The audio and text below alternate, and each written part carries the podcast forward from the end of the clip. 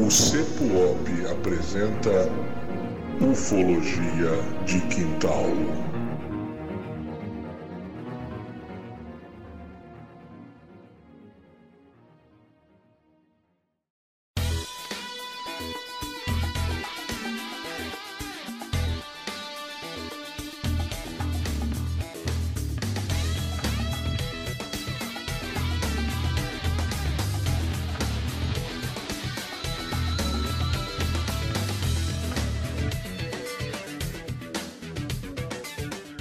Terráqueos! Sejam bem-vindos ao seu podcast preferido, o podcast do Ufologia de Quintal, que chega até você através do CEPUOP, Centro de Pesquisas Ufológicas do Oeste do Paraná. É isso aí, hoje nós vamos falar sobre o caso Arthur Berletti, o caso em Sarandi. É isso aí, que maravilha! É aquele caso que nós comentamos com você lá no primeiro programa, o caso que me fez gostar mais de ufologia. É um caso excepcional, um caso que eu amei desde que eu vi a primeira vez. Vamos lá, então nós estamos aqui hoje com a equipe completa. Você que nos ouve hoje, a equipe está completíssima. Eu tenho aqui o Ozzy. Ozzy, chega mais. Hoje você vai ser o primeiro, já que o Ozzy está de volta, depois de todo o seu choro, todo o seu pedido. O Ozzy voltou de uma vez. Ozzy, chega junto e manda bala. Olá, pessoal. Muito legal, muito muito feliz aí por estar tá todo mundo junto de volta, né? E vamos lá para o nosso caso Arthur Belletti. Muito interessante, muito intrigante, muita coisas e aí inexplicável também, né? Mas vai ser muito show de bola aí. Vamos embora. É isso aí, gente. É isso aí. Vou chamar agora o Evandro. Evandro, chamo você primeiro para o Dudu não te imitar. Manda bala, Evandro. Então, tá virando automático isso aí, né? Mas enfim, gente, bom dia, boa tarde, boa noite, boa madrugada. Esse caso realmente, como o Ozzy falou, é, tem muita coisa interessante, muita coisa inacreditável, mas muita coisa surpreendente também. Então vai ser um caso muito legal de analisar aqui, com certeza. Tem até uma matemáticazinha aí pra gente discutir depois. Vai lá, Cleitão. É isso aí, gente. Tá aí o Evandrão colocando fogo no parquinho. Então vamos embora. Vai lá, Dudu. Vai lá, Dudu. Dá o seu alô pra galera, dá a sua saudação pro pessoal.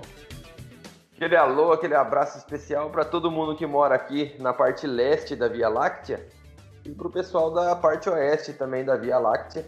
Tá? Aquele super abraço e digo mais. Para quem já escutou, para quem já assistiu a série Dark da Netflix, eu vou dizer que Arthur Berletti é um integrante da série Dark escondido e eu posso provar isso. Rapaz, hoje ele chegou inspirado, hein, cara? Hoje, essa eu quero ver. Hoje essa eu pago para ver, hein? Então ele diz que é. ele diz que o Arthur Berletti faz parte do Dark e ele diz que prova, né? Vamos lá então, o negócio hoje tá o negócio hoje começou bem. O Evandro colocando fogo no parquinho, né? O Dudu ali jogando gasolina no incêndio. Vamos embora, vamos ver qual é que é. Gente, o negócio é o seguinte, eu quero começar, antes de, antes de mais nada, eu quero pedir para você, você que ouve a gente aí, você que está com a gente ali no grupo do Telegram, no Instagram, eu vou pedir uma ajuda para vocês. Nós nunca, nunca fizemos isso. Nós nunca choramos seguidores, ou nunca, porque o nosso trabalho é estritamente amador. Mas é o seguinte, nós começamos a, a upar os nossos áudios no YouTube. Por quê, gente? Existem algumas pessoas que gostariam de ouvir, gostariam de acompanhar, mas não tem uma, uma, uma, uma proximidade, né? não tem um manejo com os podcasts. E o YouTube é uma plataforma que é, até agora, né, é democrática. Então ela está ali aberta a todo mundo. Nós temos um canal já no YouTube, mas assim, nós precisamos de 100 inscritos nesse canal para conseguir a nossa URL é, personificada, que é o que? A nossa URL lá com o YouTube, Ufologia de Quintal.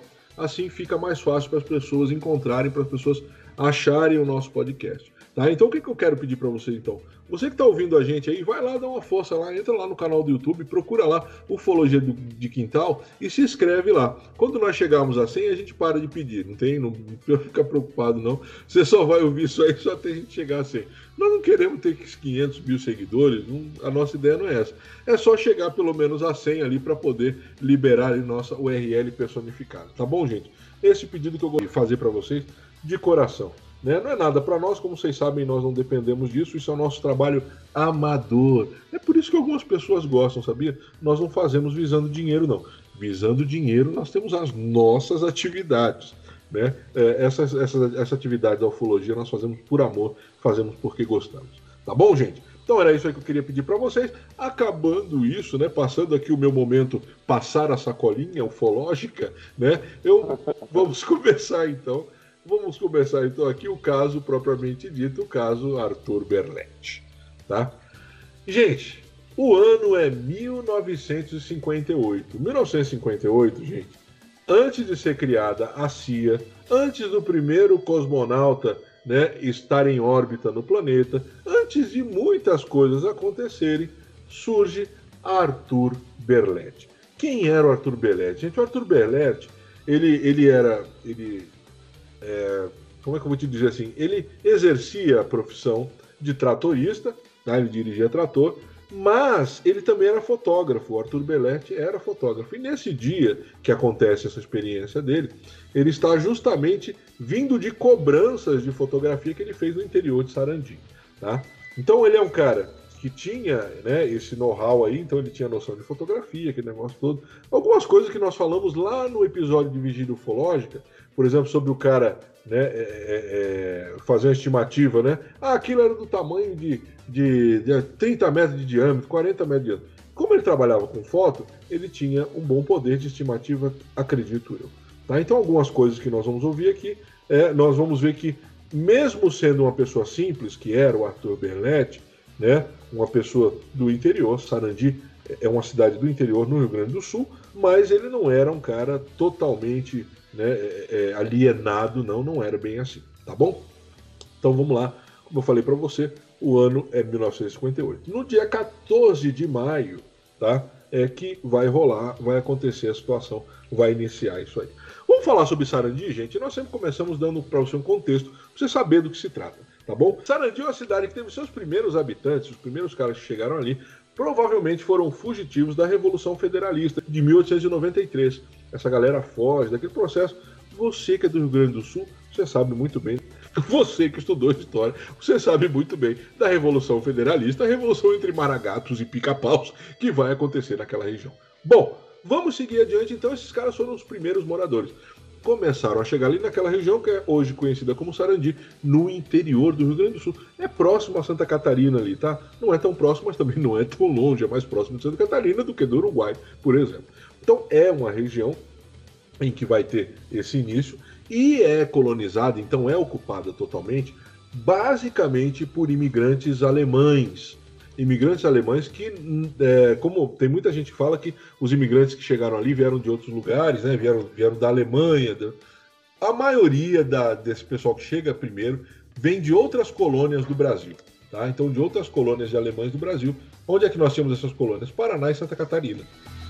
Então, essa galera chega ali naquela região de Sarandi. Então aí nós temos uma ideia já como começou aquela brincadeira, como começou o pessoal todo ali.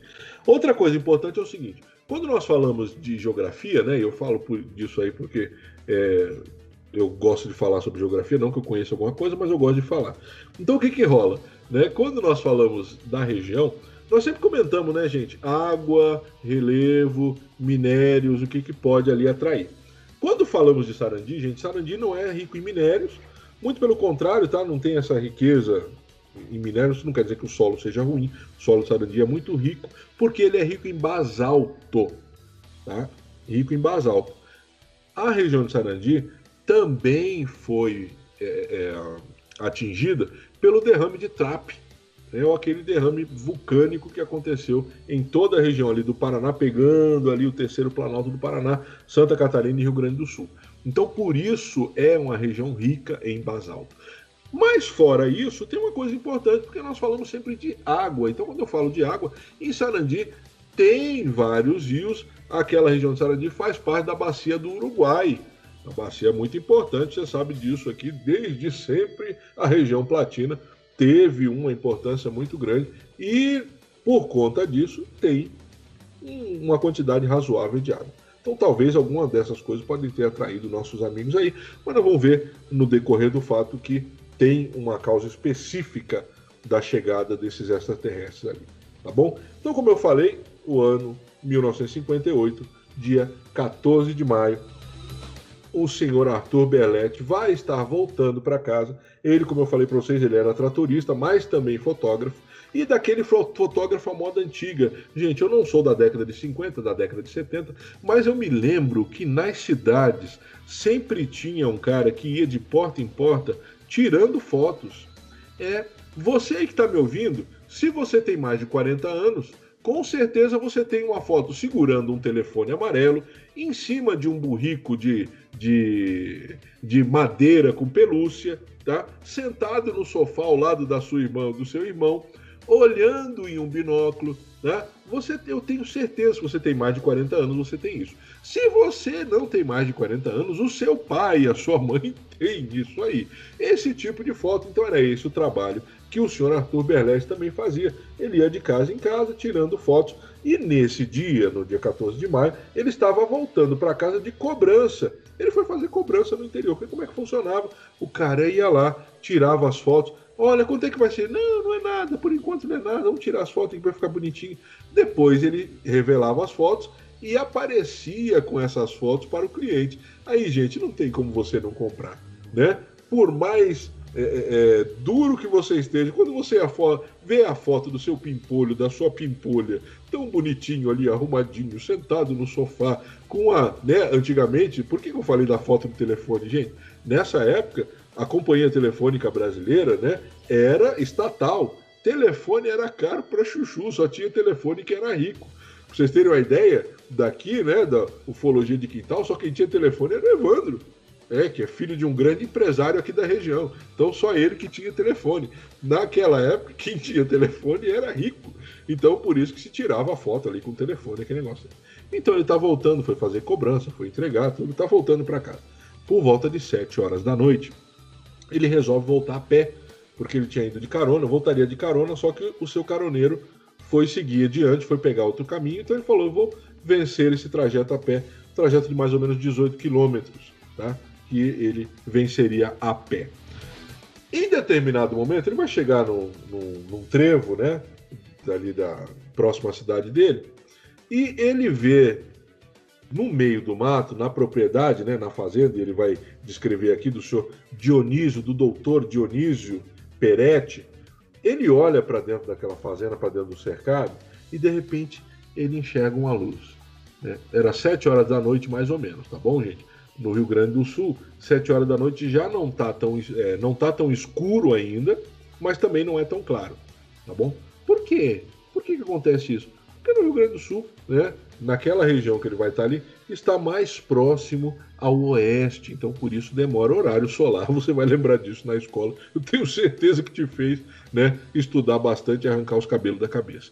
Então, assim, o que, que vai acontecer? Nesse horário não é tão, tão noite, mas também não é tão dia. É aquele lá, né? Dependendo.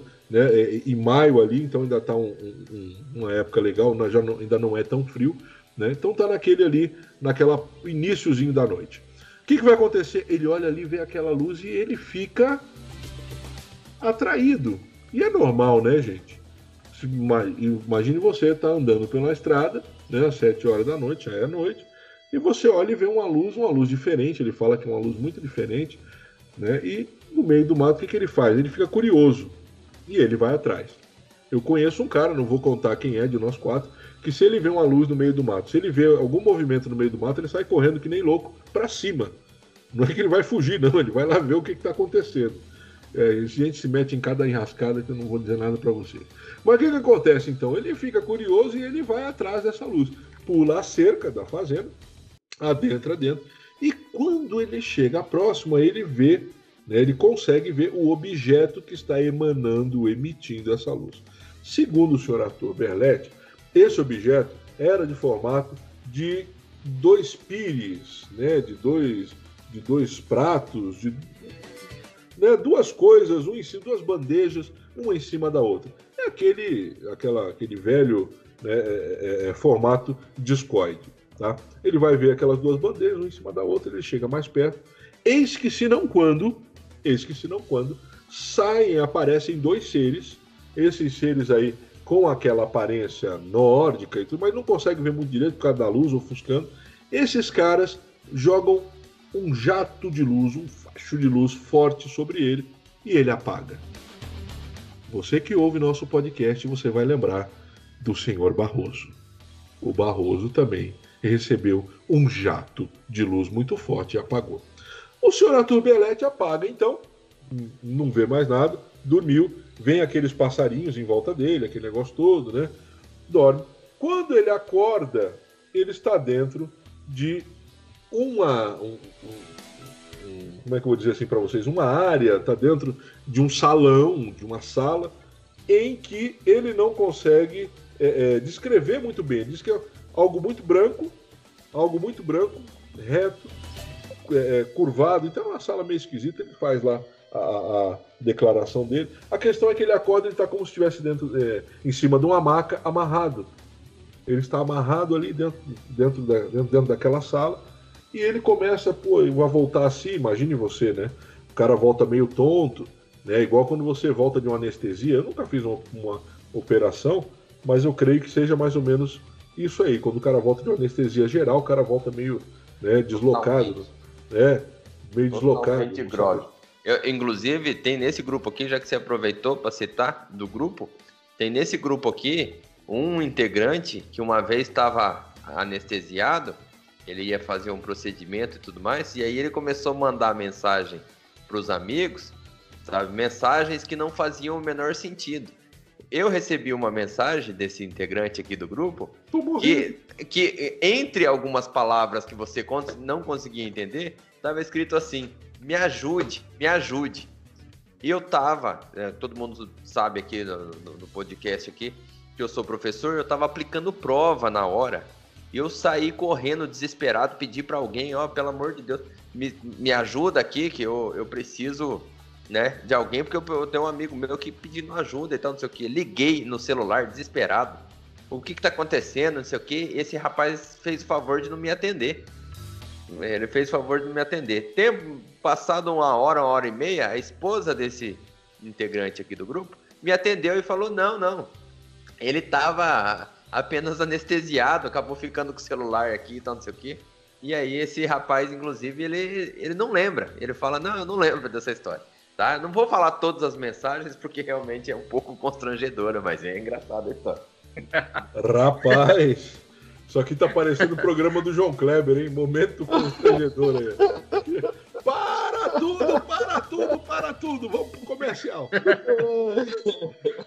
Meu pai do céu. Foi feio, foi feio. Então eu acho que é mais ou menos assim que o Arthur Berletti se sentiu, né? Mais ou menos como o Evandro. Opa, não, não é, não é isso que eu ia dizer.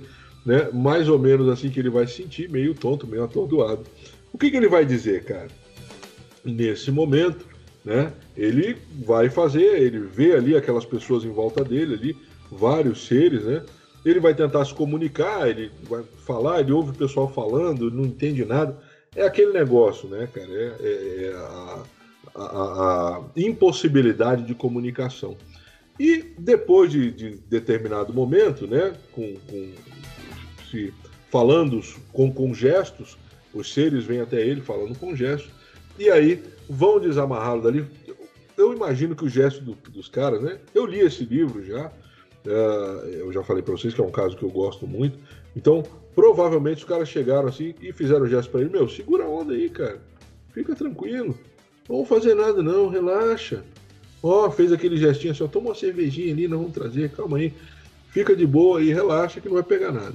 Aí foram lá, né? Acabam desamarrando ele, aquele negócio todo. E ele vai estar numa sala, gente, ele vai passar por outras três, quatro salas, tá? E os caras vão levar ele, ele, pô, ele, o que, que ele pensava na cabeça dele? Na cabeça dele ele pensou o seguinte, nós estamos falando de 58 aí, né? Período de plena Guerra Fria, né, cara? Ele olhou para aqueles caras ali, os caras tudo branco, esquálido, né, cara? Ele fala que a, a, cor dos caras assim era branco, quase brilhoso, quase leitoso. Os caras tudo alto, 1,80m e pouco, 1,90m. Ele olhou para os caras e falou: Meu, eu fiz alguma coisa de errado, os caras estavam testando alguma arma aqui. Eu cheguei perto, os russos me pegaram, eu tô lascado. Eu tô na Rússia, velho. Tô na Rússia, tô numa. tô num, num, num aparelho dos russos aqui, eles vão acabar comigo agora. É isso que ele pensa. Então ele vai, sai de uma sala, é, é bem interessante o relato dele no livro, que ele fala que ele sai de uma sala, entra em outra, aí ele pensa que agora vai. Aí não, é outra salinha. E ele sente que ele vai descendo, ele está na parte de cima, ele sente que vai descendo, até que abre a última porta, e aí quando abre aquilo ele fica estupefato. Porque ele está numa cidade que ele não tem noção do que, que é. Ele fala que ele olha e vê os prédios e vê as construções, tudo diferente, tudo que ele não imaginava. Mas dentro da cabeça dele ainda, gente, ele estava na Rússia. Dentro da cabeça dele, ele, ó, cara, ferrou o negócio. Eu descobri uma arma dos russos, eu apareci na hora deles fazerem um teste e eles me pegaram e agora eu tô lascado. Eu vou ficar preso aqui eternamente ou eles vão acabar comigo, tá?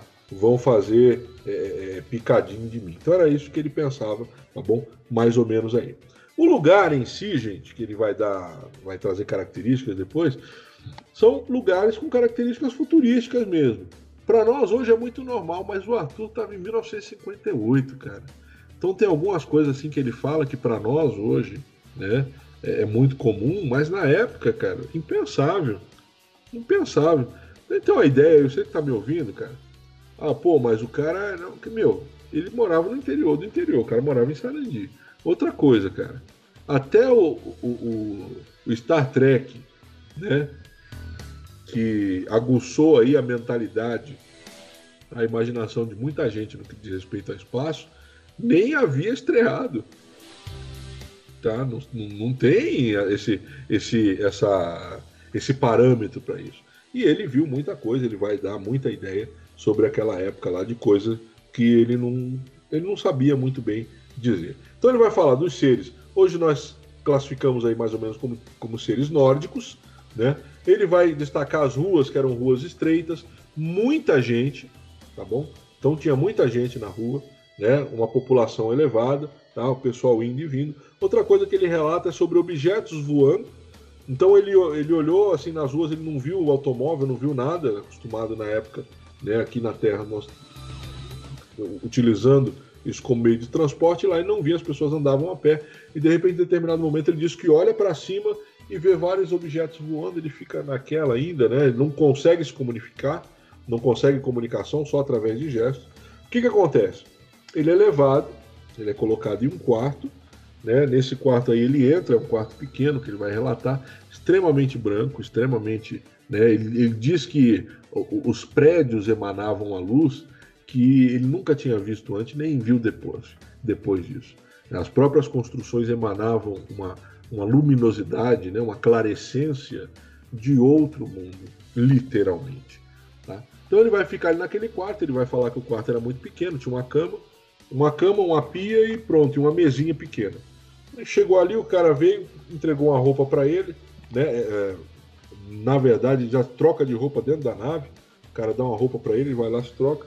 Ele chega ali nesse lugar, o cara traz uma bandeja para ele. Nessa bandeja ele encontra algo que parece com carne, né? algo que parece é, um, um, um, um, trigo, uma coisa assim. Então ele vai se alimentar daquilo ali. Ele achou a carne até interessante. Um relato, outro relato que ele faz é sobre a água. A água muito leve, ele diz que a água parecia quase estar num estado é, é, gasoso de tão leve que era aquela Uma outra coisa também muito interessante, mas o Evandro vai comentar sobre isso aí depois, tá bom? Então ele vai ficar ali no quarto por um tempo, o que, que vai rolar depois? O pessoal vem, pega ele, né? Tira ele do quarto e leva ele, né? Sai com ele, então aqueles dois caras que estavam com ele lá na nave, pegam ele e vão com ele até uma sala, até um prédio, onde está tendo uma reunião. Ele chega lá e não entende nada que os caras estão falando e falam e olham para ele, e conversam e olham para ele, e dele vai só crescendo o desespero, porque imagina você, ele tá pensando, os caras vão me detonar, vão me trucidar. A ideia dele é essa. E o pessoal vai falando e vai falando, e aquele negócio todo. Chega uma hora que ele fica desesperado, porque ele quer saber onde ele está, quer saber o que ele fez, quer saber quem são aqueles caras. E ele vai tentar, ele fala em português com o pessoal, Ele tenta falar em espanhol, ele dá uma arranhada em espanhol, tenta dar uma arranhada em italiano, e até aí nada. Aí ele fala em alemão. Tá? Bom, é óbvio, né, cara? Ele era de Sarandi, uma colônia alemã, ele sabia falar alemão. Por que, que eu falo isso, cara? Por exemplo, minha sogra, por exemplo, ela foi aprender português melhor no colégio. Minha sogra, até 8, 9 anos de idade, ela falava em ucraniano, só ucraniano. Até hoje ela fala em ucraniano com as irmãs, né? A família da minha esposa tem muito essa tradição por parte de mãe, né? Então eles falam ainda fluentemente, né? Ou quase fluentemente, ucraniano entre eles, entre elas, né? As irmãs e os irmãos conversam em ucraniano e dão risada e a gente fica do lado assim, não entende porcaria nenhuma, né? Só e então ele tinha essa criação em casa. Ele vai fala alemão, porque quando ele fala alemão, um cara olha para ele, um daqueles que estavam naquela reunião, como que espantado. Aí pergunta, Deutsch? também sei falar alemão. Então ele vai lá e, pô, cara, é alemão isso aí? Ele, sim, Deutsch. É Deutsch. Né? Vai lá, Dudu. E, inclusive, o fato dele falar alemão é a primeira coincidência que eu digo que ele faz parte da série Dark. Eu, tem muita coisa aí. Vai, vai pegando. Alemão é a primeira. Ó, primeira, primeira pista aqui do Dudu, hein? Então o que, que vai rolar, cara? Ele fala alemão, aquele cara olha para ele e pergunta: é alemão que você tá falando? Ele sim, é alemão. E aí, pô, ele fica todo empolgado e o cara vira as costas. o cara fala: é alemão? É alemão. Ah, tá bom então, tchau. vira as costas e vai embora. E ele fica assim: pô, cara, por que o cara fez isso, né? Aquele negócio todo. Pô, me enchi aqui de, né, de, de alegria. Pá, pensei que agora ia me comunicar o cara das costas. Mas na verdade aquele cara não manjava muito de alemão. Ele vai lá e chama outro. Esse cara, sim, ele vem e começa a conversar com ele. Aí ele né, pega ele, leva de volta para o quarto, só que agora leva para um quarto melhor. Parecia que ele estava num quarto de prisioneiro, agora ele vai para um quarto de hóspede, é o que ele fala. E aí o cara vai conversando com ele, o cara se apresenta, né? Chega para ele, oh, meu nome é Acork, né? E aí começa a a primeira coisa que ele pergunta, pô, peraí, seu Acork, é, o senhor fala alemão? Que negócio é esse, seu Acork? Pô, qualquer, né? O que, que o senhor fala alemão, seu? Logo, pô, logo aqui, né? Não podia falar aí português, o espanhol para trocar ideia, mas só fala alemão. E aí o Acork fala, ele diz para ele que é, o planeta onde ele estava tinha esses, esses estudiosos, cientistas que acabavam estudando a cultura de vários planetas. E no planeta Terra, eles acabaram estudando, ou estudavam naquela época, o alemão, o inglês, né, estudavam o inglês também, por causa da galera de Roswell, aquele negócio todo, estudavam inglês, o alemão, alguns estudavam espanhol, né? então eles tinham assim esse lance de estudar a cultura de determinados planetas. Aí ele vai explicar lá no livro, fala lá. Vem lá, Dudu, chega junto. Lembrando que o, o alemão, antes da Segunda Guerra Mundial, ele era a, a, a língua mais falada dentro da comunidade científica. Né? Os cientistas escreviam artigos e tal em alemão. Né? Tudo era escrito em. É lógico, tinha a parte lá em latim, o Evandro vai falar melhor disso, principalmente na biologia. Mas assim, é, comunicava-se entre cientistas de países diferentes em alemão. E, e, aí o alemão naquela época era tido como a língua, uma das línguas principais, né? Ou a língua principal. Com o fenômeno da Segunda Guerra Mundial é que a língua inglesa acaba se introduzindo no meio dessa, dessa linguagem. Hoje a gente acha, é, pelo menos a galera tem como a língua inglesa como a principal, mas nem sempre foi assim. Assim como outrora, ainda mais antigamente, é, a, a língua francesa era a coqueluche, o que você tinha que para falar era o francês. Né? Isso vai depender muito de quem tinha hegemonia econômica, principalmente na, nas culturas antigas. Muito bom, muito bom. Ufologia de quintal também é cultura. Né? Ufologia de quintal também é cultura. Então eles vão trocar aquela ideia, aquele negócio todo, o acorde que vai levar ele em casa. Nessa, nesse caminho que eles vão fazer até em casa, gente, aí eles vão se deparar com algumas coisas. Aí ele pergunta, por exemplo, cara, e esse negócio tá voando aí, esses, essas navezinhas, esse lance todo? O que, que esses caras? Não, isso aí usa energia solar. Uma coisa interessante. A energia solar, gente, a primeira célula fotovoltaica, ela é criada acho que em 1954, se eu não me engano. E aí pode ser que o seu Arthur Berletti tenha ouvido falar sobre isso? Pode ser? Pode. Ele pode ter ouvido falar, vou dizer que não, mas é algo que é muito interessante ele falar sobre energia solar em um momento muito próximo da criação. Então, assim, onde ele morava, o estilo de vida que ele vivia, é muito complicado que ele tenha, tenha ouvido falar isso. Vamos lá, então. Aí o cara explica para ele, cara, você foi abduzido, meu. Na verdade, não era nem para você estar tá aqui. Porque nós não podemos fazer isso. Essa é a grande realidade. É a, a ética ou a regra, a lei moral que nós não podemos interagir, muito menos trazer ninguém para o nosso planeta. Então, o, aí ele tá, até explica que o cara responsável, o comandante responsável pela abdução dele já havia sido punido. E aí no livro ele fala né, que o cara deixou de trabalhar com isso aí, foi trabalhar nas fábricas. Ah, o cara foi punido porque trouxe ele, era o responsável e acabou trazendo ele algo que era totalmente é, é, é, contra os princípios da civilização, né? e por aí vai. Aí qual que é o lance, gente? Em Akarte, que é o planeta em questão, ele, aí ele vai explicar, cara, nós abduzimos você porque é o seguinte, aqui nós estamos com a superpopulação, super, hiper, mega população. Aí eu vou lembrar do Thomas Malthus, né? A teoria dele, quanto maior a população, menor a produção de alimento, e aí o colapso do sistema. Hoje nós vemos que não é bem assim coisas não são né, tão malthusianas como se pintavam aqui no, aqui no planeta Terra no século XVIII, né, no século XIX, mas ele vai explicar que estão tendo problema, falta de alimento, mais população do que, do que produção de alimento, estavam vindo ao planeta Terra para pesquisar novas formas de alimento, novo tipo de produção. Ele vai explicar que eles tinham lá um tipo de trigo né? mas não era o trigo que nós tínhamos aqui no planeta. Então ele era mais escuro e tudo, e vai falar sobre esse lance. E aí o que, que ele vai dizer? Quando eles olharam o Arthur Berletti lá no meio da plantação, eles falaram, porra, cara, esse cara é agricultor, meu. Nós estamos aqui marcando toca, vamos ficar estudando aqui? Coisa nenhuma, vamos levar esse cara. Pegaram e olha, é ele mesmo, joga a luz dele. Jogaram a luz, pronto, já era, né? Levaram embora e pensaram, bom, ele vai nos ensinar, vai falar para nós sobre, sobre isso aí, vai nos ajudar. Então a questão, a ideia é isso. Então o Thomas, o Thomas, o, o, o, Arthur Belletti, ele vai ser abduzido quase, né, sem querer. Essa é a ideia, tá bom?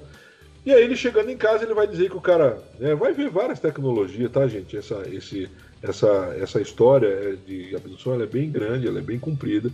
E aí ele fala que, dentro, dentre as coisas que ele, que ele comenta, que o Acork, ele chega lá na casa para onde eles vão, e aí ele começa a conversar, segurando uma coisa na mão, que o Arthur vai dizer que parece uma televisão pequena, e ele conversa olhando para um buraquinho que tinha nessa televisão e conversando com a moça que estava do outro lado, interagindo aquele negócio todo. Ou seja, o Arthur Berletti veio em 1958 um smartphone isso que nós fazemos hoje. Por exemplo, nós estamos gravando esse podcast aqui né, pela internet, por conta do distanciamento social. Então, cada um está em suas casas, nós estamos nos observando pelo vídeo, conversando aqui, isso está sendo gravado. O Arthur Berletti vê isso lá em 1958. Sendo que, aí é muito importante, o smartphone BlackBerry é inventado em 2002, tá? o Windows Mobile em 2003 e o iPhone em 2007, tá bom? E ele veio isso aí lá em 1958, tá bom? Dudu, mais uma, mais uma pista aí, não? Não, aqui eu vou fazer só uma intervenção, que é a seguinte, meu jovem. Essa daqui, que tu falou aí do, do telefone, aí eu vou jogar uma pimentinha pra galera, né? Porque esse né, dentro do relato aí do Arthur e, e, e, tudo mais, muita coisa se pega na tecnologia, que ele antecipou algumas tecnologias e coisas do tipo, tá? E aí, lógico, eu tava falando da série Dark ali, e aí só vou explicar, porque de repente nem todo mundo assistiu a série Dark, tá? Vou explicar rapidinho aqui. É uma série que tem no Netflix, eu particularmente gostei pra caramba, porque eu gosto muito dessa coisa de ficção científica, ela tem a questão da viagem do tempo, e aí quando eu fui vendo e lendo sobre os relatos é, do Arthur, eu, cara, na hora me veio a série. Por quê? Porque é um cara que fala alemão. E, na, e a série ela é gravada em alemão, então o pessoal realmente fala alemão. O, o, as pessoas viajam no tempo, tá? E aí eu vou tentar não dar spoiler. E o Arthur, ele literalmente sabe, ou supostamente teve acesso a tecnologias que muitos anos depois vieram criadas a ele. E aí, cara, não, não tinha como eu não fazer essa comparaçãozinha do Arthur com a série Dark e ainda alemão, década de 50, uma das, é, das fases lá dessa série Dark é na década de 50. Né? Eles viajam no tempo de 33 em 33 anos. O Arthur acaba viajando em 58, na série é 54, mas se a gente fizer um arredondamento ali, já cabe quase quatro, como se fosse no mesmo ano né? E ainda pegando algumas continhas que o Arthur tem ali, a gente acaba deixando ah, uma redonda aqui, uns quatro Simplifica, aninhos. né? Simplifica. É, simplifica. É quatro aninhos, é uma Copa do Mundo, não dá nada não. Mas a pimentinha que eu queria jogar para vocês aqui é o seguinte. Em 1915, tá? É, o Graham Bell, o próprio, aquele que inventou o telefone, ele já tinha feito uma ligação, ele tinha conseguido fazer a nível de teste, claro, uma ligação do estado de Virgínia para Paris com um telefone sem fio. E em 1915 ele já afirmava que um dia, um dia as pessoas iriam se comunicar com os seus aparelhos de telefone sem necessariamente ter fio. Aliás, dizia completamente que um dia a gente ia chegar nesse nível e mais, com imagem, que é o que a gente está fazendo inclusive agora. Então, assim, muito antes do Arthur, alguém já estava prevendo. Então, só queria jogar essa pimentinha aqui. Ou alguém já tinha sido abduzido, né? É, também, pode ser, pode ser. É, um, é uma possibilidade. É uma possibilidade. Não Segundo o pessoal do History, nada acontece sem a, a, intervenção extraterrestre. É, não. Segundo eles, a gente é, é, é lapidado, né? A gente está indo, a humanidade está indo para um lado, vem os ET, talha a gente pro outro. Aí vem o ZT e aí talha a gente pro outro. Mas isso é outra discussão. Então só queria deixar isso aqui, porque assim, parece que. Ah, mas ele não tinha essa visão de futuro. Já em 58 já era uma coisa que é, podia se discutir, podia se falar sobre isso. Tinha artigo, tinha não, livro, e... tinha revista que já, já falava sobre o fato de ter tecnologia pessoal, de ter tecnologia de casa. Isso. É, então isso não é de, de, repente. Inclusive, é Dudu, é... acho que você ia falar isso depois, mas é, a década de 50, inclusive, também por isso foi escolhido no Dark, no próprio seriado, mas tem a ver com o que a gente está falando agora. A década de 50 também tem várias é, fix, é, filmes e, e, e também teatros de ficção científica muito famosos, né? E nesses aparecem algumas das tecnologias, inclusive que vai ser citada pelo caso, e ainda outras, claro, né? Então, claro, é, eu acho que o Clayton falou disso, né? A gente está falando de uma pessoa, de uma pessoa muito do interior que teve contato com televisão, né, é, mas muito pouco, assim, muito limitadamente. Lembrando que no Brasil a TV estreou em 1950, né? Aí você, ah, professor, ah, professor, ah, Ivan, mas faz oito, faz, faziam já oito anos. É, cara, o meu pai foi assistir televisão pela primeira vez era em 68. Ah, então, assim, você vê que é, mesmo a, a, a, televisão no Brasil ter estreado em 50, em 58 a maioria da população só sabia de TV por ouvir falar, né? Porém, as, TV, as televisões haviam, embora raras, né? É, é, mais raras que o telefone, provavelmente, né, Cleiton? Mas essas ficções científicas, é, é, algumas até bastante famosas, como por exemplo a, a, Mulher Diabólica de Marte, né, o Monstro de Mil Olhos, enfim, elas tiveram muito impacto na população desta, desta época, né? Então, haja vista de se esperar que pelo menos algumas dessas ideias, o, não só o Arthur, né, mas toda a população do Brasil já é, é, tinha em seu inconsciente coletivo, vamos dizer assim. É, vamos aguardar, né? Vamos, vamos ver que rumo tomaremos. Então o que acontece, gente? Essa conversa dele, ela vai durar. E aí o, o, o, o Acorque lá ele vai falar, ó, gente, cara, quer dizer, quer saber qual é a realidade? O negócio é o seguinte. O Arthur vai perguntar para ele, pô, por que vocês estavam na Terra estudando a comida e pá? Vocês vão atacar a Terra, né, cara? Vocês vão sacanear a gente, né? Aí o que, que o Acorque fala? Não, meu querido. Jamais, meu consagrado. Como que nós faremos um negócio desse? Isso está fora dos nossos princípios. Nós vamos esperar vocês se matar. nós não vamos atacar. Nós vamos ficar esperando. Quando vocês se matarem, nós vamos ocupar o território de vocês. Ele vai falar, cara, ó, nós temos um problema de superpopulação. Nós estamos percebendo que vocês estão se armando com armas militares até os dentes, né, com armas nucleares até os dentes, e nós sabemos que o primeiro cara que atirar vai acabar a brincadeira. E acabando a brincadeira, o que, que nós vamos fazer? Vamos chegar rápido na, na Terra, no planeta. Nós temos uma tecnologia para anular os efeitos nucleares, anulamos. Eles dizem que transformariam toda a, a, a nuvem, a poeira nuclear em fertilizante. Ele, ele disse para ele que tinham essa tecnologia iam salvar o planeta Terra e o ser humano, quem restasse, quem sobrasse, ia viver ali, quem não, quem morreu, morreu, vai fazer o que? Azar o seu. Então a ideia dele vai falar, e vai ser bem claro isso. Nós, olha, nós estamos de olho na Terra, mas nós não vamos invadir. o que ele fala, gente, assim, a, a CART é uma utopia.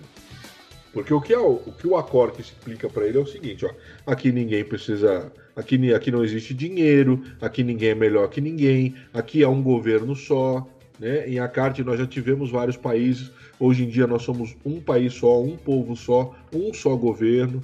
Então, assim, é uma utopia. Carte é uma utopia. Né? Tanto que o livro do Arthur Berletti é da utopia à realidade. Então, assim, o que, que acontece? Ele vai falar isso, ó, nós estamos de olho no planeta Terra, sim. Estamos só esperando vocês se matarem, se vão fazer isso mais cedo ou mais tarde. Então, passou aquele período, né? O Chico Xavier até vai falar sobre a data limite. Essa data limite, segundo o Chico Xavier, acabaria no ano passado e nós estamos vivendo um novo momento da nossa história, segundo o Chico Xavier. Tá bom? E aí o que, que rola? Acabou que ele passou lá um tempo e bom, agora é de voltar para casa, vamos embora. O que, que vai acontecer, gente? Eles vão colocar ele lá, aí o Acorque explica, ó, cara, por que, que você tem que dormir, velho? Você tem que dormir porque nós vamos atingir altas velocidades. Então você tem que ficar ali quietinho, bonitinho, como se fosse uma máquina, né? Você vai ficar ali e você não vai sentir os efeitos dessa viagem, tá bom? Então ele vai falar sobre isso, vai explicar para ele direitinho, tá bom? Diz que deita numa maca, uma luz vem sobre ele, essa luz faz ele dormir na hora. Então é muito interessante isso. Eu, por exemplo, já pesquisei ali no, no, no AliExpress se tem essa luz para vender, que aí à noite é uma maravilha, né? Você deita ali, liga a luz, pronto, vira pro lado já era, só acorda no outro dia. Tá? E aí ele... Eu recomendo a luz chamada cerveja. Para mim funciona que é uma benção. O problema é no outro dia, né, cara? Funciona o problema ah, no outro dia. Cada... Você, Se você achar, encomenda uma pra mim aí também, Cleiton, por favor. É, eu tô pesquisando aqui, vê se eu acho. Você quer resolver um problema, não... agora criar o outro é inevitável. Bom, a questão é que ele vai dormir, então a Cork acorda ele quando ele está chegando na órbita terrestre. Aí o Acor, o Acor que fala, olha lá o teu planeta, olha que bonitinho. O Arthur Berletti olha para o planeta Terra e fala, e tem aquela concepção, o planeta Terra é um planeta azul. Essa fala dele, de 58, só vai ser corroborada em 1961 por Yuri Gagarin, quando ele olha a Terra de lá de cima e fala, ela é azul. O Arthur Berletti tinha razão ele vai falar isso em russo, é óbvio, né? Mas o que, que acontece a partir desse momento aí? Então ele o, volta. O, o, Yuri, o próprio Yuri Gagarin afirmou que o Arthur estava certo. falou, ele falou. Tá? Deterrovski, essa, essa, ele, essa frase ficou. Essa, essa KGB, frase, a KGB cortou. Essa frase é uma frase cérebro, ela, tá nos, ela, ela está no, no, nos relatos é, é, insólitos da KGB. Deterrovski e Azuzovski de Artulovski, é, é, Berletovski, Tiovski, Razunhovski. Ele vai falar isso de lá de cima. Ficou muito famoso, né? Mas aí ficou só, no, ficou só nos círculos fechados. Não, e, e, olha, eu, eu, devo, eu, devo, eu devo confessar que eu já escutei, assim, eu já, eu já assisti filmes russos, eu já vi algumas séries até. Que agora Netflix tem de vários países e tal, não sei o quê. Cara, o teu russo é melhor do que o, do que o russo dos caras lá, velho. É impressionante. É. Parabéns, Cleiton. Eu tô o aqui. sotaque, né, cara? É, assim, é, impressionante, cara. É a pronúncia. É, uma, é, é, o sotaque do sul da Rússia, né? Isso, é, isso aí mesmo. Né? Isso. Mas pelo menos. É de Cascavelovski. O meu, o meu, o meu sotaque é de Cascavelovski. Deve ser um bairro, sei lá. Gente, mas vamos Viu? lá, né? Mas pelo menos a frase do, do Gagarin é, é uma coisa mais espontânea, né? Do que é, é um pequeno passo para o homem e um grande passo para a humanidade. a do Gagarin é muito mais espontânea, né, gente? Gente, olha só, falando de frase, você que está me ouvindo aí, que ainda não viu, tá? Tem uma série chamada Tropa Estelar. É, é com, com o Steve Carell, que estreou no Netflix aí esses meses atrás aí. Cara, que série Veja, você que gosta de humor, não pode perder, é muito boa essa série. Mas vamos lá, então para acabar, o que, que acontece? O Acor que vai falar para ele o seguinte, ó. Nós vamos deixar você lá perto de onde nós te recolhemos, tá bom? E é o seguinte, você vai descer da nave, não olha para trás, cara, não olha para trás. Você vai andando para sua casa, que é para você se recompor, tá? E, e é o seguinte, tenha uma boa vida agora, sabendo que você é, é, é só mais um no meio de todo esse universo. Vá embora e fique com Deus. Ah, falando em fique com Deus, também é interessante porque no meio da conversa, lá no planeta Kart ainda, o Arthur né, chega e fala, pergunta para ele, pô, vem cá, vocês estão assim, tão evoluídos vocês têm. É, quantos deuses vocês têm? Vocês acreditam em Deus? Qual que é o Deus de vocês aqui? Aí diz que a Cork olha para ele e fala assim, pô, tá de sacanagem, né? Tá de brincation with me. Né? Como assim, cara? O mesmo Deus que criou a Terra que criou a Carte. O mesmo Deus que vocês conhecem lá é um só, cara. Deus criou o universo inteiro, diz que dá uma ensaboada nele. Mas ele vai pegar, ele vai falar, não, cara, é claro, é um Deus só. O Deus que criou é um só, nós acreditamos nele. E nós temos vários templos aqui para ele, aquele negócio todo. Só que nós não vivemos igual vocês, né, cara? Nós um pouquinho diferente. Então é interessante isso. Só um adendo aí, né, para lembrar é, sobre a espiritualidade né, dos acartianos. Tá? O Arthur Berletti então vai embora para casa, ele não olha para trás, porque o, porque o, o, o deve ter falado isso para ele, é, é, basicamente por conta da luminosidade né, que a nave atinge ali ao, ao, ao se deslocar. E aí ele foi embora. A verdade é que o Arthur chega em casa depois de vários dias fora, né? E aí, cara, ele fica meio perdido, está deslocado totalmente deslocado. Ele estava em outro planeta, em outro momento. Né? Ele vai pegar um caderno e vai escrever. Escrever, escrever, escrever. Escreve mais de 180 páginas com tudo que ele viveu, segundo ele, né, para não esquecer. Isso vira livro, gente, anos depois. Tá? Anos depois isso vai virar um livro, que é um livro bem interessante, até onde ele conta toda a história, tintim por tintim. Tá? E Arthur Berletti não falou para ninguém ele só comentou com a sua família depois de um tempo, porque ele tinha, muito ao contrário do que muita gente pensa, que é uma, uma escrita fantasiosa só para se promover, ele tinha vergonha e medo de ser taxado de mentiroso, de louco. Então ele tinha muito receio sobre isso, por isso ele demorou muitos anos para falar sobre a sua experiência. E acabamos assim então com o relato de hoje. Evandrão, vamos lá. Não, Evandro, não, segura a onda. Eu vou chamar o Ozzy, que o Ozzy, né? O Ozzy deve estar dormindo esse tempo todo eu falando aqui, o Ozzy já deve ter pego no sono. Ozzy, vamos lá, chega junto, Ozzy. Tua opinião, tuas ah. considerações sobre esse caso. Vou, vou pontuar duas coisas aí.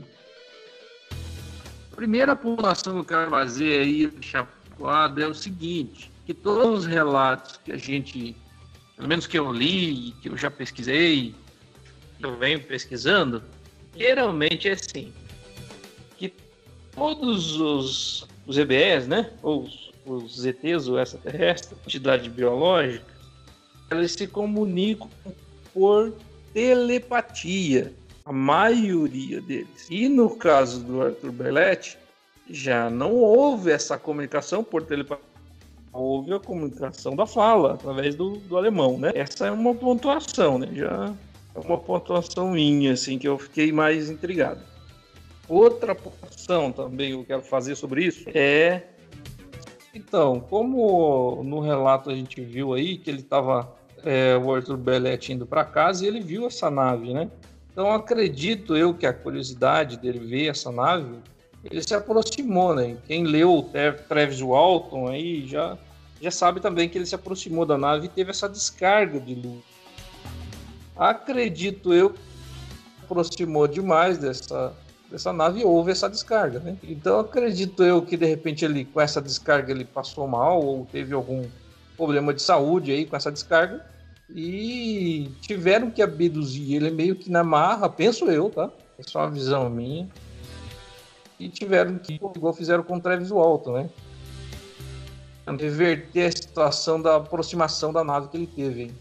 Não era para ser abduzido, mas de repente aconteceu isso. E essa é as duas pontuações que eu queria fazer, que eu achei bem intrigante, assim, né? Achei bem é, intrigante mesmo. Outra, outra pontuação que eu achei interessante é que os EBEs, os ETs, né? Eles falam pro, pro Arthur que a Terra é muito evoluída na questão da agricultura, né? E isso também me deixou um pouco mais de cabelo em pé também, né? Já que lá eles eram quase 90 milhões de, de, de habitantes lá e não tinham alimentação para todo mundo, assim, né? tinha uma defasagem de alimentação. Mas essas são as, as três pontuações que eu achei interessante. Assim, né? A questão, primeira, da telepatia, que é as maiores casos que eu já li, todos os casos e, e os casos que eu pesquiso, geralmente são comunicação a telepatia, né? A segunda pontuação é que para eu ele estava passando ali e a curiosidade levou a ele chegar muito perto e houve essa descarga, né? Igual ao caso do Travis Walton. E a terceira pontuação é da agricultura, né? De os ETs acharem que nós, aqui da Terra, temos uma evolução muito grande na questão agricultura, né? É isso aí, é isso aí. Então, vamos lá, então. Eu vou chamar quem? Vou chamar o Evandro ou vou chamar o Dudu? Eu vou chamar o Evandro. Vamos lá, Evandrão. Manda a bala aí. Manda então, a bala aí. Eu, eu é, bom, começando então pela sociedade ali de Arcarte, né? que parecia tudo muito utópico, mas você vê que não necessariamente, né? Primeiro, por eles terem permitido então essa superpopulação. Eu não sei se eu vi o número errado, mas é, acho que eu vi o, o, o neto dele milhões. dizendo. Eu, eu, vi 20, eu vi 20 bilhões.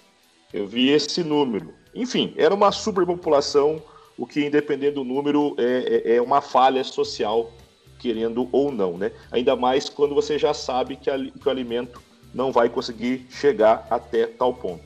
Eu também achei bem curioso isso que o que o Ozzy acabou de dizer, né? Uh, dizendo que a gente é muito evoluído na questão da agricultura. E se você comparar a agricultura daqui da Terra, da década de 50 para hoje, né? então vocês imaginam os acartianos hoje iam ficar maravilhados, então, né? Mas enfim, é, talvez, talvez também não seja necessariamente isso que ele quis dizer, né? Talvez ele quis dizer que é, na questão da fertilidade do solo, né? Pode ser uma questão de interpretação também, não necessariamente a tecnologia com que nós colhemos, mas é, vamos dizer assim, o quanto nós conseguimos colher, mas muito mais devido a, a uma bênção do nosso tipo de solo. Talvez seja isso que ele quis dizer. Outra coisa da sociedade é que é, é, tudo muito igual, não tem dinheiro, etc. Mas o camarada mesmo que abduziu o Arthur foi punido com um outro trabalho. Né? Quer dizer, então tem uma hierarquia de trabalhos ali, o que quer dizer que a sociedade não é tão uh, perfeita assim. assim. Isso, não é tão igualitária assim, né?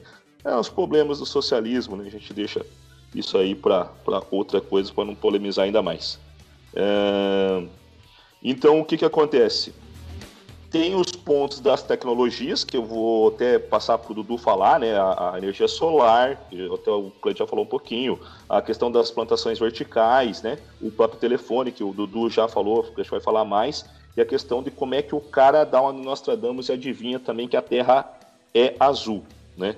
Hum, vou deixar isso aí para o Dudu dar uma, uma uma falhada, né? E outra coisa que eu achei estranho também, é estranho não, o cara não viu as aulas do Arthur Neto, né? Porque assim, o que, que o Arthur falou para nós, né, Clay? Se você vê uma nave, não, se não vai para perto, velho, não vai para perto, deixa que eles venham, né? Não, mas o cara foi lá, eu também concordo, tá, se, se, se isso realmente aconteceu, né? Ele levou aquele, aquela luz que é bastante comum, né, cara? E me lembra, assim, em vários pontos, tá, Clay? E, e, e todo o pessoal, todos o Ozzy e o, e o Dudu também. Vários pontos, o caso do, do Tasca, que a gente também fez aqui no podcast, né? Até pela questão que me chamou muita atenção, eu achei parecido é, várias partes, mas essa principalmente, quando ele volta, né? Que ele sente aquele negócio de desorientação. Gente, que é bem comum, eu falei disso lá no caso do Tasca, é bem comum de para quem passa por eventos traumáticos, né? Então é uma questão psicológica bastante comum. Uh, eu achei assim extremamente semelhante. A questão lá que, que o Cleito tinha pedido para mim comentar, da questão da água, é, da água mais leve, como se fosse gasosa, da, da, da água mais leve, como se fosse quase gasosa. Uh, basicamente, como ele também diz que o peso do corpo dele era praticamente metade do corpo, é claro que isso é uma estimativa dele, né? Então a gente pode induzir que a gravidade também fosse um pouco menor, ou logo todas as coisas, não só a água, seria também mais leve. Isso também pode se dar, penso eu, mais de uma sensação do organismo dele do que um fato físico real, né? Até porque, uh, o corpo... até, por, até porque seria um pouco inconsistente, né? Porque é, ele fala que o, o, planeta tem 20 bilhões de, de pessoas, então, Isso. teoricamente, seria o quê? Ou teria que ser um planeta maior do que o da Terra. Né? Ele Mas, tinha o mesmo tamanho, né? Enfim, se ele tem o mesmo tamanho, então a gravidade tem que ser a mesma. Né? Então, realmente é uma, é uma, situação meio um, tanto, um pouco contraditória não, nesse Não necessariamente, Dudu. Não, não necessariamente. Porque a, a, a composição a do planeta, do, planeta, pode ser, pode ser, mais, pode ser menor. Sim. Perfeitamente a composição do planeta pode ser diferente. Então, mas... o, raio, e claro, ele é uma das medidas, mas não, não, não determina isso, né? Sim. Mas, uh, sim, o tamanho, segundo ele, era semelhante, mas também eu não sei como é que ele possa ter calculado isso, já que ele não explica isso em uma conversa. Uh, mas, enfim, talvez, tamanho semelhante, tal, proporção muito maior.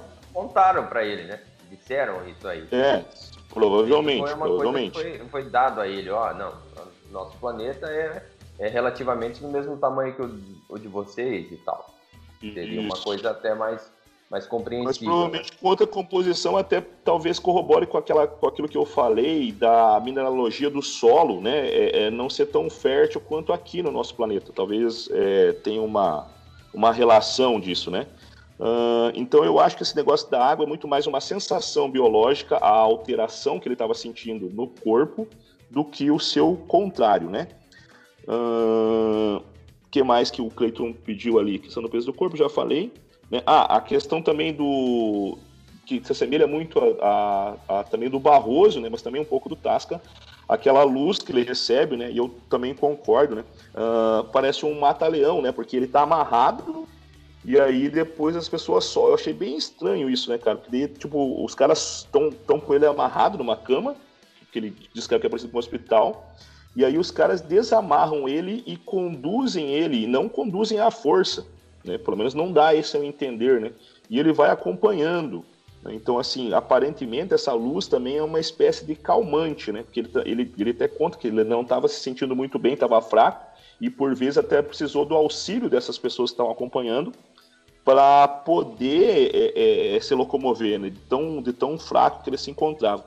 Então, uh, aparentemente essa luz aí, ela realmente tem algum poder de mudar o, o estado é, biológico das criaturas. Não, não tenho a mínima ideia de como é que isso possa acontecer, mas o que corrobora também com vários outros relatos, inclusive colocando aí o relato do Barroso, é, o próprio relato do Nelson Tasca, é, o relato também que a gente fez essas semanas aí, né, do, do, é, do cara que derreteu lá, esqueci o nome dele, como é que é o nome dele, Cleiton? Me fugiu agora, o cara que reteu lá. Enfim, também parecido com isso, né? Então corrobora bastante. Hum... É, uma coisa que eu achei interessante, o, no livro do Arthur tem uma, tem uma passagenzinha ali e tal, que ele fala o seguinte, ó, já percorremos aproximadamente dois terços da viagem, ou seja, mais ou menos 45 milhões de quilômetros.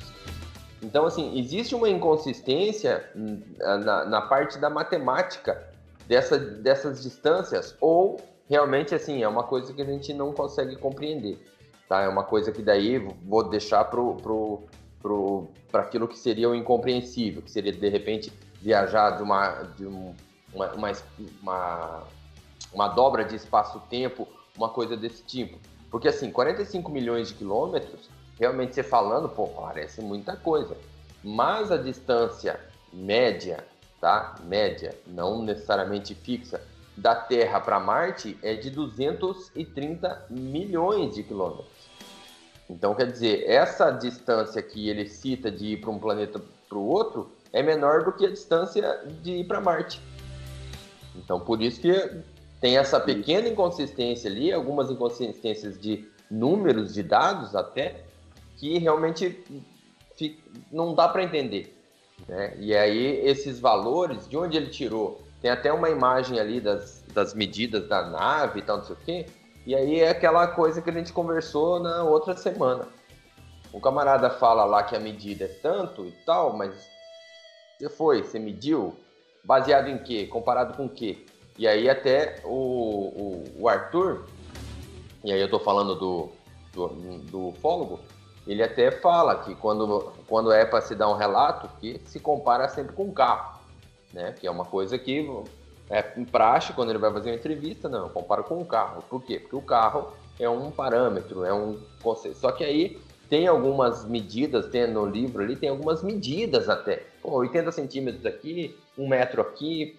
Isso é uma riqueza de detalhes que confesso a vocês que é muita coisa para uma pessoa que passou algumas horas ali, né, alguns, alguns momentos junto com, com, com esses seres de outro planeta, com essas pessoas, ou enfim, como, como queiram chamar. Já que o Dudu já que o Dudu entrou aí também, a gente pode comentar, né, a, a questão da, das plantações, né, que ele chamava atenção também para as plantações serem verticais, né. Essas técnicas já existem há centenas de anos, né, uh, que ele descrevia no planeta lá que as que a como, é, também pode ser como é, sacadas, né? Então plantava em sacadas para que eu aproveite todo o território, é, vamos dizer, quase vertical ou quase que totalmente vertical de, de, é, do planeta. Eu caso, né. entendo, né? hein, Evandro? Isso. Eu entendo Pode aí falar. nesse caso, quando ele fala, lembra muito o tipo de produção de jardinagem ou de degraus. Tá? Isso, que é aquela, isso aquelas é, utilizadas. Sacadas, ali, né? Isso, aquelas utilizadas ali no Oriente no Sudeste Asiático, isso. principalmente, ali onde o pessoal. Em Portugal, né? Portugal eles faziam isso muito para plantar, para criar, para fazer vinho, né? Criar uvas, enfim, mas para. Isso, região montanhosa, né? Por que, que se usa isso? Isso, muito comum. E, e ele muito vai falar sobre a, sobre a geografia do lugar, ele fala um pouco que tinha bastante montanha. Então, região montanhosa se usa bastante, né? A, a, a, agricultura, né? Em degraus, tá? Ou eles vão é, também tem um. Me fugiu o nome do filme agora, mas tem um filme de ficção científica da época também que ele tem algo parecido, só que aí não eram criados necessariamente vegetais, né? Mas os animais eram criados desse, desse tipo. Para quem não está entendendo a visão, é mais ou menos. Claro que é assim, a tecnologia da década de 50, está falando, né? Mas muito me lembra, pelo menos, né, que eu cheguei a ver imagem em preto e branco, mas me lembra muito aqueles, aquelas torres onde os humanos eram cultivados no filme Matrix, né? Uh, é, essa imagem do filme, o que talvez possa ter inspirado aí o, as pessoas a, a desenvolver essas, é, é, é essas a, a, ficção científica, né? não quer necessariamente não tem que ser o caso do Arthur. Outra coisa que o Dudu tinha contado também, Dudu, você quer comentar ali da Terra Azul, né? Porque realmente Tipo, a gente só tem a confirmação disso quando o Gagarin manda, né? A Terra é azul, né? Mas é, muito, algumas outras pessoas já é, estimulavam, é, enfim, uh, diziam isso, prova, prova, é, tentavam dizer isso com probabilidade para as coisas que você tinha citado é, hoje antes da gravação ali, né? Ah, o céu é, nosso é, que, azul.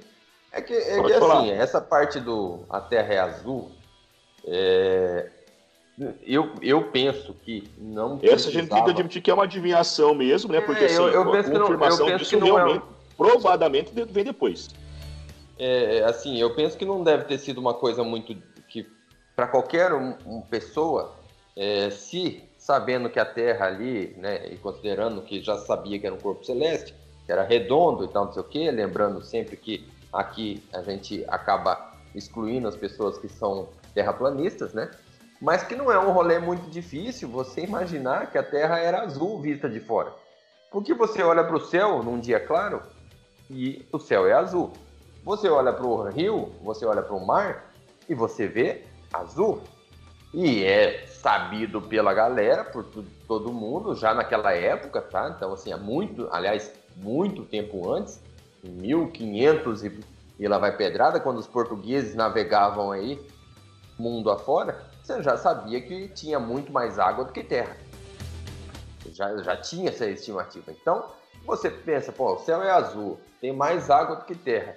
Olhando lá de fora, não seria muito difícil você chutar que a Terra era azul. Me causaria espanto se, vendo tudo isso azul, olhando de fora a Terra fosse vermelha. E o cara falasse, a Terra é vermelha. Aí, meu amigo, eu ia falar, caraca, ele manja mesmo. Mas assim, não estou desmerecendo, não estou é, descredenciando. Eu estou apenas colocando uma pimentinha aqui no sentido que falar que a Terra era azul não é uma coisa que é, seria inimaginável, ninguém teria pensado nessa possibilidade. Mas sabe, Dudu, uma coisa que eu achei uma das também mais curiosas do, do, do episódio de hoje é a seguinte, cara, é... eu tenho que ir atrás desse meu pai, cara, que é dono de empresa aí, que o Cleito falou, eu nem sabia disso aí, mano. Tenho, vou, vou atrás desse camarada aí. Ah, Qual meu é, amigo. Ah, olha, tem que coisa que é melhor não falar. Ó, pra quem, meu, pra quem tá ouvindo aí. Meu primeiro telefone, velho, eu tinha 12 anos de idade, meu primeiro telefone. E a gente meu ia. A gente ia eu sério, comprei, cara. Então, eu comprei depois de trabalhar, né? A gente ia na vizinha, inclusive ela mora, ela mora no mesmo lugar até hoje, cara. A, gente, a, a rua inteira, a rua inteira tinha três casas, né? a gente ia na casa dela para poder ligar para alguém Olha só, na época. Morava num condomínio fechado, três casas ah, na rua. É, Só ia para você ter uma noção de, de quem era. Um o cerca viva de capim. Aliás, aliás, Evandro, você podia aproveitar e falar pro seu pai para ele começar a patrocinar a ufologia de quintal, né? É, pode ser, pode ser. Gente, cadê o Ozzy? Ozzy, cadê você, Ozzy? Realmente o, o, o, a gente, é, o meu pai evoluiu bastante e tal, mas é, na nossa casa a gente não tinha rua. Era, uma, era um carreiro, você passava de, de, é, é a pé. Na rua. Fechado e mato. Ozzy, cadê você, Ozzy? Olha o Ozzy. É, eu só tô escutando o papo de vocês aí. Essa da cerca viva de capim aí foi interessante também. Era, era comum em Cascavel aqui, Ozzy. Bom, gente, então é o seguinte, eu acho que, né, fechamos esse eu agora sim, vamos às considerações finais. Vamos às considerações, quer dar umas considerações finais também. É. Então, assim, vamos lá então, Ozzy, traz as tuas considerações finais. O Ozzy está falando de muito hoje, está falando demais hoje. O Ozzy monopolizou quase o episódio. Característica é. do Ozzy. É, tá falando muito hoje. Então, Ozzy, você que está falando o, muito aí, fala mais um pouco. Cleiton, fala, é. fala o que você mandou para nós lá do, do sapinho da Warner, cara. Eu falei para ele. Falei para ele. Falou? É, eu falei para ele, falei, ô, Ozzy, não, você parece o sapo da Warner, cara. Você parece o sapo da Warner. Gente, então tá bom, né? Então, vamos, então vamos deixar isso aqui pro ar. Você que tá me ouvindo aí, cara, você ouve o Ozzy aqui trocar duas, três palavras. O Ozzy, quando conversa com a gente, cara, eu vou dizer uma coisa pra você: é nível Arthur, cara. É, é. Cada, é cada, conversa é uma aula. Né? E aí, agora, quando é na hora de gravar, aí o Ozzy faz. Você que tem mais de 30, 40 anos, aí você vai lembrar. O Warner faz igual o sapo da Warner. O, o, o, o sapo da Warner é o seguinte: o episódio, o cara encontra um sapo. E esse cara é pobre. Aí ele encontra esse sapo, esse sapo começa a cantar. Cantando, fazendo show. Aí o cara, cara, eu vou ficar rico assim. Aí ele pega lá, leva lá no, lá no, no, no, estúdio, aí pega o sapo e leva, cara, esse sapo canta e dança. O cara, tá bom, então quero ver. Aí ele tira o sapo, coloca assim, o sapo faz. e não fala nada. E o, e o Ozzy se comporta muitas vezes igual esse sapo da Ozzy. Ele, cara, cada conversa que a gente tem com ele é uma aula. O Ozzy conhece verdade. muito. Mas chega aqui na hora de gravar, ele. É, não é verdade. É isso aí. Ele dá duas, três palavras, já se esconde ali, fecha o áudio, fecha o vídeo e fica só ouvindo.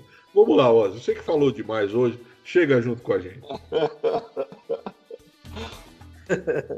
É, essa história do sapo vai ficar na, Vai ficar na história aí mesmo. Não, aliás, é ouvinte, se não viu esse desenho, faça um favor para você mesmo e tenta assistir esse desenho do Sapo da Warner, porque é um clássico. é, mas é assim mesmo. Vamos, vamos desenvolvendo aí. É, questão do caso aí também, eu, eu, acho muito interessante, intrigante, mas tem coisas também que o Dudu falou aí também que não bate, né? Faltam falta pontos ainda aí para bater ainda, né?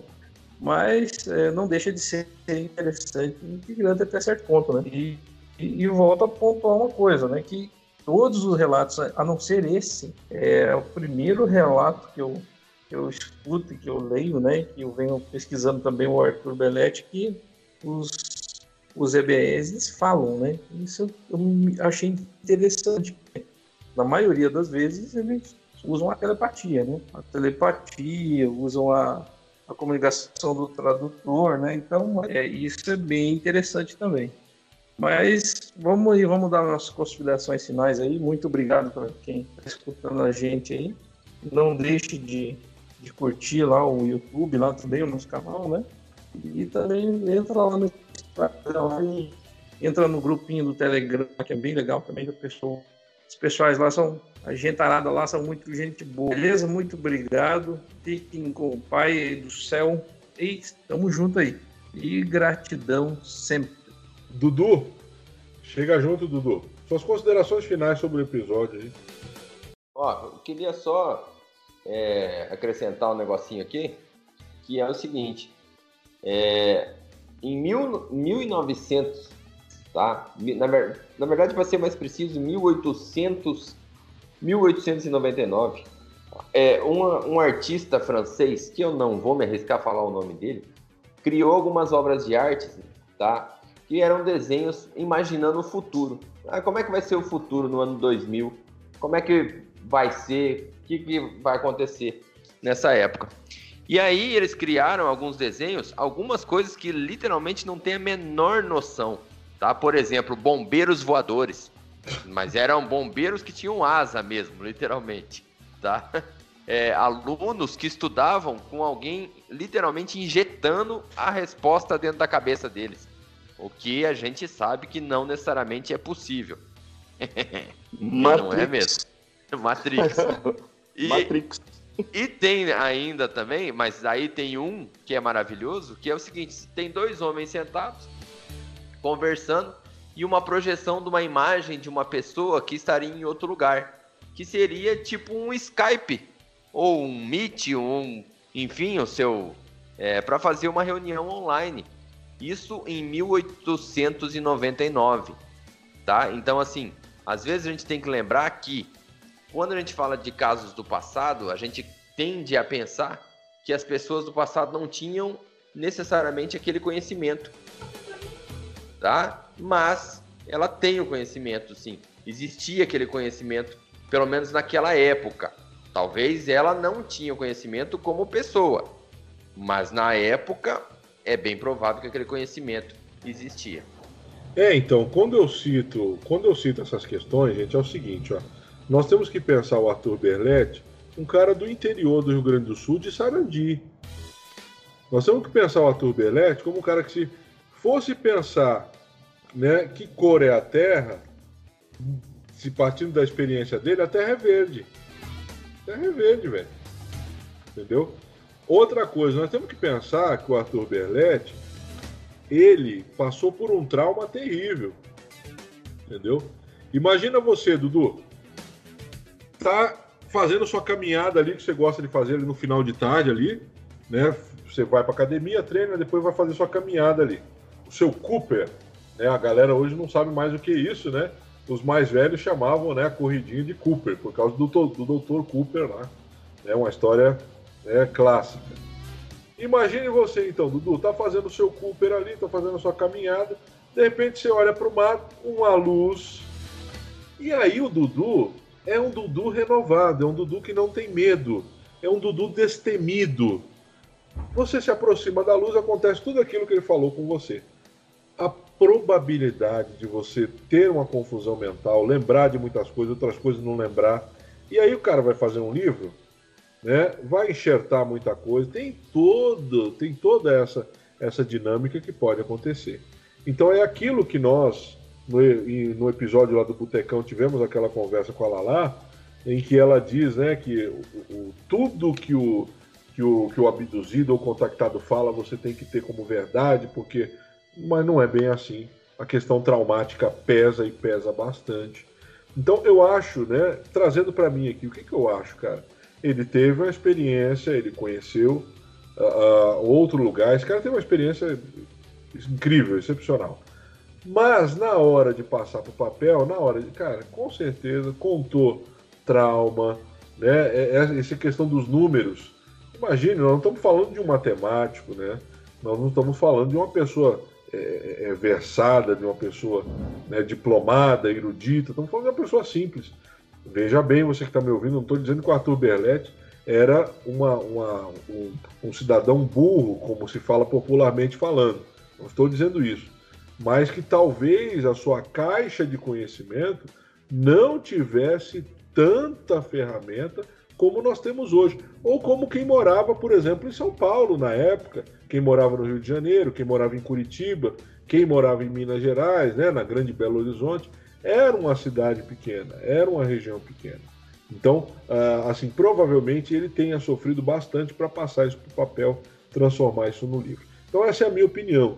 Ele teve sim um contato, teve uma, uma abdução, mas os furos na história, elas, para escrever um livro, para produzir alguma coisa, você precisa tapar esses furos. E aí eu acho que entra aquela questão psicológica que o Evandro sempre fala sobre a nossa mente, ela não é criada para explicar e sim para justificar. Então eu vou só justificando. Pô, e a distância? Ah, a distância é isso aqui. Não, mas será que foi esse número que eu Não, foi mesmo, é isso aí. Então eu penso muito nessa linha, meu, meu raciocínio vai muito por essa linha. Ele teve essa experiência e, gente, detalhe, é complicado. Cada um de nós aqui, com exceção do Evandro, que não foi ainda para nenhuma vigília, né? Levante o hashtag lá, vai na vigília, Evandro, sai de casa. Né? Todos nós aqui que já tivemos algumas experiências, uh, você lembra a primeira vez que você viu e, e, você não tem detalhe, cara. Essa é a verdade. Você fica tão doido olhando aquilo ali, você fica tão empolgado que, meu, não tem detalhe. É aquilo que se fala, o tempo para. O tempo para. Então é muito complicado isso, essa é a minha opinião. Evandrão. Não, é isso aí. E, e aí você tem alterações, né? Eu já falei, por exemplo, quando você corre de um cachorro, né, cara? Você sempre tem a tendência a lembrar que o cachorro é muito maior do que realmente era. Ou o planeta que você viu, que eu é, faço bastante é, observação astronômica, né? É, é, é, de um tamanho muito maior do que você realmente viu, enfim, né? A gente já falou bastante sobre isso daí. É, voltando um pouquinho que o Dudu falou, Teve até um ouvinte que mandou esse livro, que até recomendo como questão uh, que tem bastante furo, obviamente, né? Mas aquela a incrível tecnologia dos antigos, né? Onde é, ele vai falar, é um livro justamente que está falando sobre a, a fala que o Dudu acabou de dizer, que é a, a como os povos antigamente imaginavam o futuro. Né? E aí você vai ver várias invenções lá que datam do século XVII. Né? Mas, claro, na época era uma pura visão de ficção científica, né? Uh, eu, como um amigo meu gosta de falar, é meio que um chute do, do Saci. Uh, mas algumas acabaram é, se revel, é, revelando verdadeiras, apesar de um pouco modificadas, né?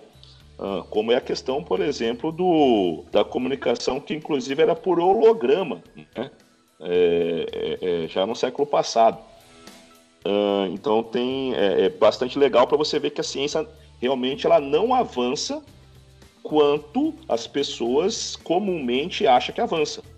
E não precisa voltar muito tempo. Se você pegar os filmes, né, se você tem aí 30, 40 anos, você pega os filmes da sua época que falam alguma coisa do futuro, que por algum motivo alguém vai para o futuro e vê como é que o futuro é.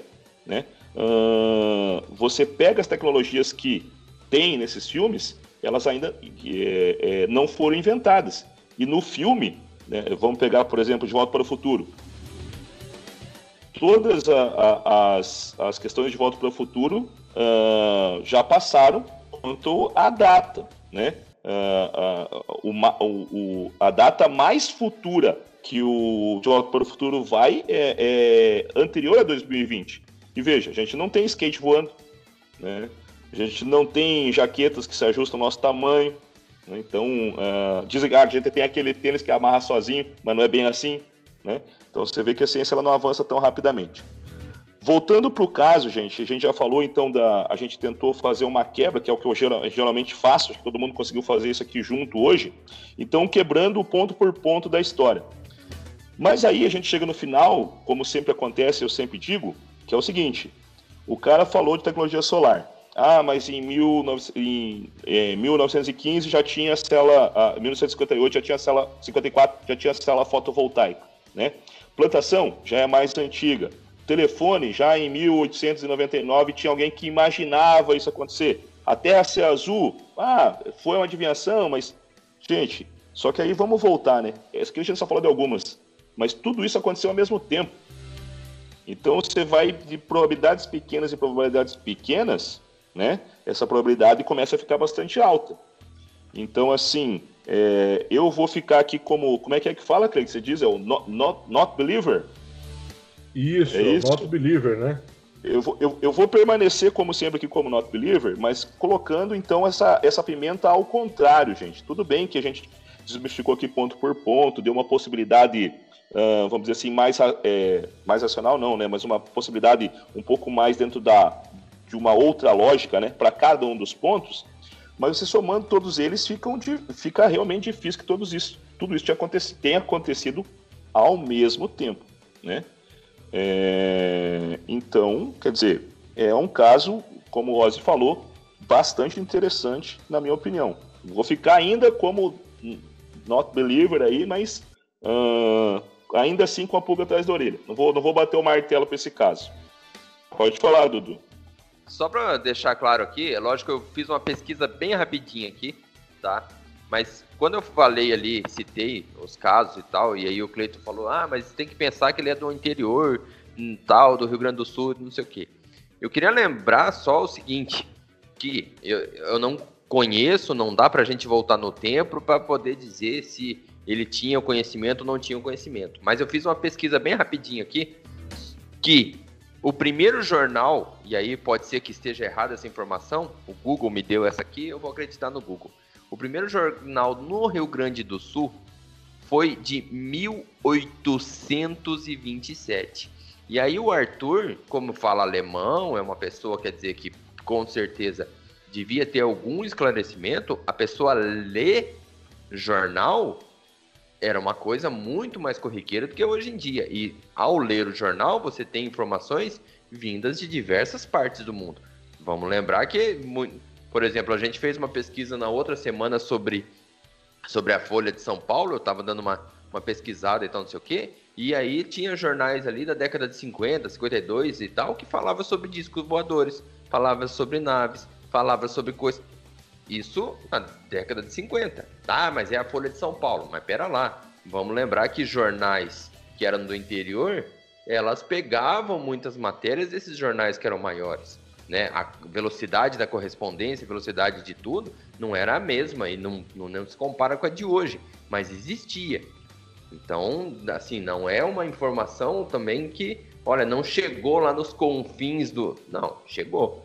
Pode não chegar na mesma velocidade, mas essa informação pode ter, sim, chego em algum momento para ele.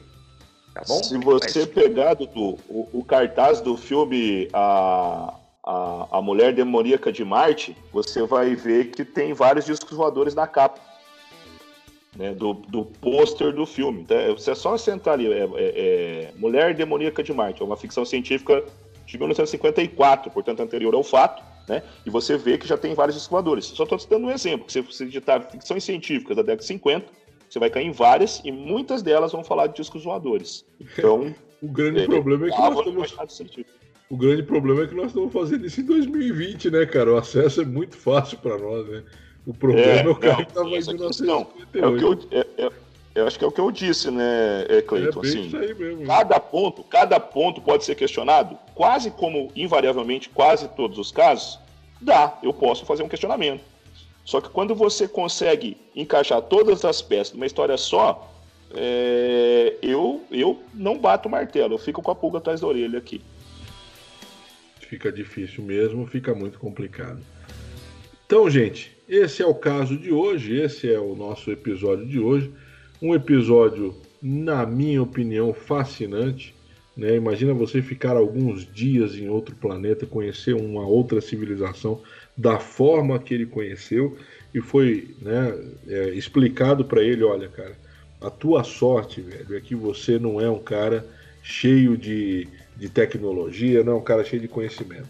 Se você tivesse a mínima noção do que nós fazemos aqui, nós não poderíamos levar você de volta. Isso ele diz que ouviu né, em Akart, tá? porque é, o que, que, acontece? Segundo os acartianos, segundo o Acorc, eles não deveriam, não poderiam, é proibido influenciar na evolução de qualquer outro planeta. Então, se eles deixassem vazar tecnologia, deixassem vazar, isso influenciaria na evolução e isso é proibido, eles não poderiam fazer isso, segundo a ética deles e várias outras coisas. Então, assim, um caso extremamente excepcional, tá? Eu gosto, eu particularmente gosto muito desse caso, esse, esse caso fantástico. Tenho o livro, gosto, li o livro, recomendo quem tiver curiosidade, tá? E é um caso maravilhoso e nós ficamos assim então. Uns acreditam, outros não acreditam, né? O importante é que é, nós discutimos, fizemos esse episódio com muito carinho para você. Gente, então o negócio é seguinte, acabamos por aqui. E eu queria, né, antes de acabar, eu queria mandar alguns abraços aí. Pode ser, gente? Posso mandar alguns abraços? Vamos começando aqui. Eu não vou falar de Brasil, que Brasil nós estamos no Brasil inteiro, né? Muita gente ouvindo a gente aí no Brasil, em várias regiões. Eu vou falar um pouco dos Estados Unidos. Um abraço pro pessoal que ouve a gente lá da Flórida, Virgínia, Washington, Carolina do Sul, Nova York, Geórgia, tá? Quem mais? De onde mais aqui estão esse pessoal? Ohio, Illinois e Nova Jersey. Um abração para você brasileiro que está ouvindo a Ufologia de Quintal daí, tá bom? Uh, vou escolher mais um outro país aqui. Vamos lá, vou escolher aqui Portugal. Um abração para Portugal. Nós temos lá em Portugal, né? Ouvintes aí, nós temos uma galera que está conosco lá de Portugal, de Lisboa, Faro e Aveiro. Tá bom? Tem o Danilo que está com a gente lá no grupo do Telegram, tá sempre ali com a gente, sempre trocando a ideia, né? Vou falar aqui, ó, no Japão, gente, nós temos ouvintes no Japão, em Tóquio e Shiba. Um abração para você que ouve o Ufologia de Quintal daí. Para terminar, só vamos falar de Espanha. De Espanha nós somos ouvidos na Galícia, na Catalunha, em Madrid e em Valência. Você brasileiro que ouve Ufologia de Quintal aí, um abraço no seu coração, tá bom? Gente, então é o seguinte, um abração para todo mundo, para a galera do, do, do, Instagram que está chegando. Nosso Instagram está crescendo, né, cara? Legal isso, é muito, né, muito gratificante. As pessoas que vêm até nós aí mandar mensagem de carinho, né, de, de parceria, que acompanham o nosso trabalho. Gente, é muito gratificante quando nós falamos para vocês que nós não temos ideia monetária com isso, nosso, esse é o nosso hobby, é o nosso lazer, é o nosso prazer. Né? É muito gratificante você ter alguém que gosta daquilo que você faz. Você saber disso é muito gratificante, é um carinho muito grande. Nós nos sentimos lisonjeados. Eu falo isso por todos os quatro, né, pelos trapalhões da ufologia brasileira. Né? É, é, eu trago isso a vocês aí de uma forma carinhosa mesmo. Nós agradecemos muito o carinho que vocês têm demonstrado por nós. E é isso aí então, gente. Ficamos por aqui. Né? Um abração de todos aí. Eu vou dar mais uma rodada final para a galera deixar o abraço final aí, né? aquela consideração final para a gente terminar esse episódio que foi muito gostoso de fazer, tá bom? Vai lá então, Evandrão, teu abraço. Pessoal, só mandar um abraço, agradecer, o Cleiton já falou tudo aí, né? Uh, inclusive, é, o material que o pessoal manda lá no grupo do Telegram também, se puder, entra lá, o Dudu fala direto como é legal aquele grupo e, e também como o pessoal conhece muito, né? A gente teve a oportunidade até do, do Giovanni é, vir aqui mostrar, né, que, que a gente não tá mentindo, o pessoal do Telegram manja pra caramba mesmo, né? E foi só o primeiro. Então, mandar um abraço para essa galera toda aí. É, o cara que mandou, eu não, eu não lembro mais o quem que mandou esse livro aqui, que é a, a Incrível Tecnologia dos Antigos, no grupo, tá? Mas o próximo episódio já cito ali, vou fazer essa correção, porque quando o Dudu me falou que eu lembrei, isso aqui não deu tempo de eu pesquisar agora, tá? Então, um abraço aí para todos, pessoal. Muito obrigado. Sempre surpreendendo. Uma outra coisa que dá, dá para falar também, né, Cleiton? Já tava brincando é, fora do episódio, né? A gente sempre tem, marca para fazer um, um, episódio comemorativo de um número de visualizações, né? 10 mil visualizações e tal, mas nunca dá, porque quando a gente chega no dia para gravar, de 10 mil já tem 12 mil, né? Já tem, enfim. Uh, então acho que a gente nunca vai conseguir gravar esse episódio comemorativo de, de algum número, né? Porque a gente marcar o número que foi fazer, ele já está muito maior do que do que estava quando a gente planejou. Então, agradecer a todos aí, gente. Mantenha a linha mente aberta. É isso aí, isso aí. Vamos lá, Dudu, teu abraço final para a galera aí. Não, só agradecer mesmo, galera que está escutando a gente, galera que está, pô, audiência crescendo, um podcast que mais cresce na ufologia do Brasil. um abraço para todo mundo aí, galera. Super eu, tô dizendo, eu não estou dizendo, eu sou os, os, trapalhões da ufologia brasileira. Ozzy, chega junto aí, manda o teu abração para a galera. Abração pessoal lá do, Instagram, lá do pessoal também do Telegram que interage bastante lá também, né? E agradecer também as pessoas que estão escutando fora do, do Brasil aí também, né? Muito legal aí, muito show de bola. E o pessoal do Telegram também, que o Evandro falou aí, cara, o pessoal manja pra caramba também. Bem legal mesmo. Agradecendo também a, a todos aí que estão curtindo lá no Facebook também, né? Muito obrigado a todos aí e até o próximo podcast aí. E gratidão sempre. Gente, o negócio é o seguinte, então é isso aí, vamos terminar.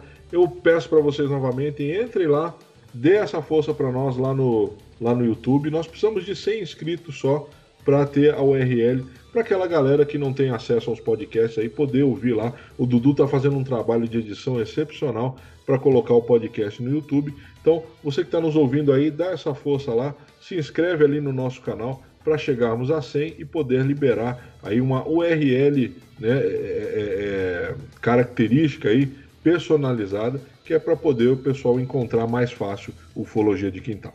Valeu, gente. Nem eu me inscrevi ainda, Cleiton. Aí, ó, tá vendo Tem só? Tem que me inscrever lá. Tô dizendo, é, não, tenho o que dizer. Tá?